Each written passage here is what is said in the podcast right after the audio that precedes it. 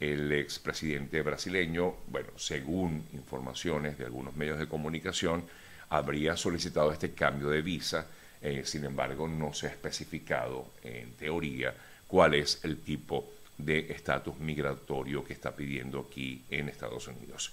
Y eh, se le consultó al Departamento de Estado, específicamente a la Secretaría de Prensa de Estados Unidos de Washington, de la Casa Blanca, y prefirieron no hablar sobre el tema, dijeron que no tenían información y que era un tema muy individual y que no iban a tocar ese tema en esa rueda de prensa que ofrecen todos los días en la Casa Blanca. Lo de lo que se hablaron fue de la presencia de Lula da Silva en Estados Unidos, que tiene previsto eh, venir al país eh, justamente para una reunión que va a sostener con su par estadounidense, Joe Biden.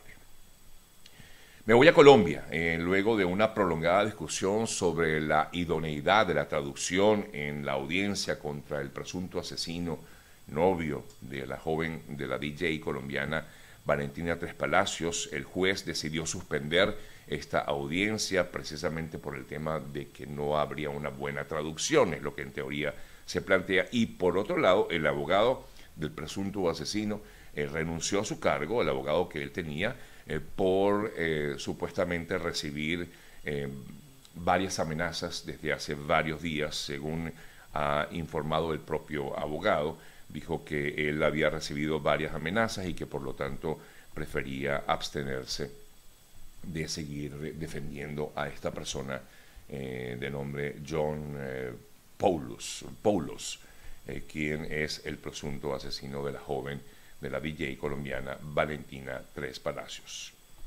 En otras importantes informaciones, esta noticia eh, se dio a conocer en la noche de ayer y hay nueve estados republicanos, aquí en Estados Unidos por supuesto, que están solicitando a un juez que bloquee el programa DACA. Este programa DACA, para aquellos que no conocen, es una, un programa que brinda atención a quienes llegaron desde otros países desde la infancia y que les da la oportunidad de ser residentes en Estados Unidos. Una regla que de alguna forma brinda protección por lo menos a unas 600 mil personas, migrantes indocumentados que llegaron desde muy pequeños a Estados Unidos cuando eh, se les conocía como los, o se les conoce como los dreamers, ¿no? o soñadores.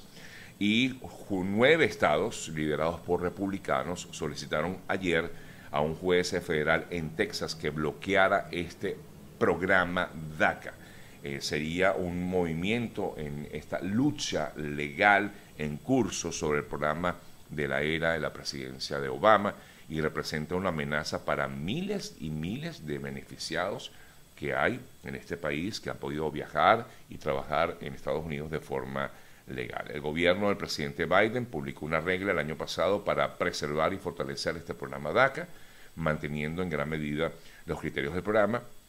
La regulación se publicó mientras estaba en curso el litigio sobre varios memorandos relacionados con este tema. Es un tema legal que quizás es un poco difícil eh, quizás de entender, pero el tema está en que hay varios estados que califican de esta, esta regla que existe de ilegal y por, y por ello están solicitando que se bloquee el programa DACA y no se le permita más a estos eh, niños y jóvenes, eh, los Dreamers, en seguir disfrutando de estos beneficios eh, como en teoría pues estarían ofreciendo en este momento. Em, bueno, es parte de lo que está ocurriendo. Por cierto, que hablando de temas migratorios, que los vamos a conversar más adelante con nuestra invitada de todos los miércoles, la doctora Yesenia Yacona. Ayer varias organizaciones que apoyan al paro humanitario eh, afirman que esto justamente está brindando beneficios a Estados Unidos con la entrada legal de migrantes de diversas partes del mundo, eh, básicamente de Latinoamérica y sobre todo de quienes son beneficiados con este parol, como es el caso de algunos venezolanos, nicaragüenses, cubanos y haitianos. Eh, luego de una rueda de prensa ofrecida ayer, a favor justamente de este parol humanitario. Eh, diferentes organizaciones establecieron o determinaron que el método ha sido eficaz para ayudar a los migrantes a entrar al país, reducir los pasos ilegales, por supuesto, como ya lo manifestaba también recientemente Alejandro Mayorkas como secretario de Seguridad Nacional de Estados Unidos el paso ilegal por la frontera y ha permitido a muchas personas también reunificarse con sus familias que viven aquí en Estados Unidos. Es parte de lo que ellos brindaron eh, como información de, lo que es o ha sido hasta el momento este eh, tema del parol humanitario aquí en Estados Unidos. Bien amigos, son las 8 y 14, 8 y 14 minutos de la mañana.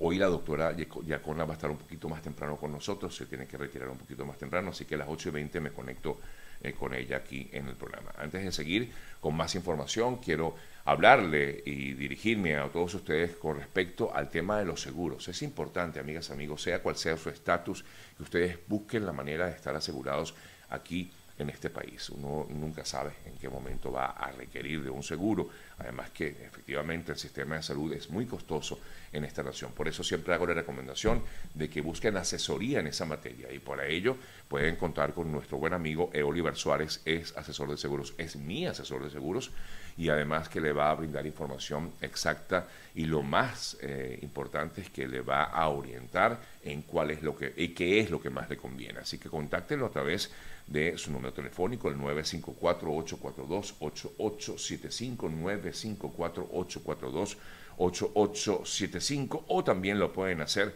a través de su cuenta en Instagram, que es arroba eo.ayuda, eo.ayuda. Miren, otras informaciones destacadas en el día de ayer, mucho frío hay gran, en gran parte de Estados Unidos y sobre todo en algunos estados donde se ha detectado una tormenta invernal tan fuerte que sigue que es hasta peligrosa incluso para las personas que están en las calles. Eh, de hecho, la tormenta ha, afectado a gran parte del sur oeste de Estados Unidos y el centro del país. Es decir, eh, estados como, como Texas, entre otros, eh, Oklahoma, ha ocasionado incluso el cierre de algunas carreteras, algunas escuelas no están dando clases debido a las condiciones mm, del clima y, de hecho también hay importantes, hay cierres eh, o cancelación de vuelos en algunas partes del país precisamente por esta tormenta invernal que se sigue registrando en algunas mm, zonas de Estados Unidos. Aquí no hay frío, el frío eh, de enero pues va y viene aquí en Miami, aquí la cosa es totalmente distinta, pero no es lo mismo lo que ocurre en el resto del país.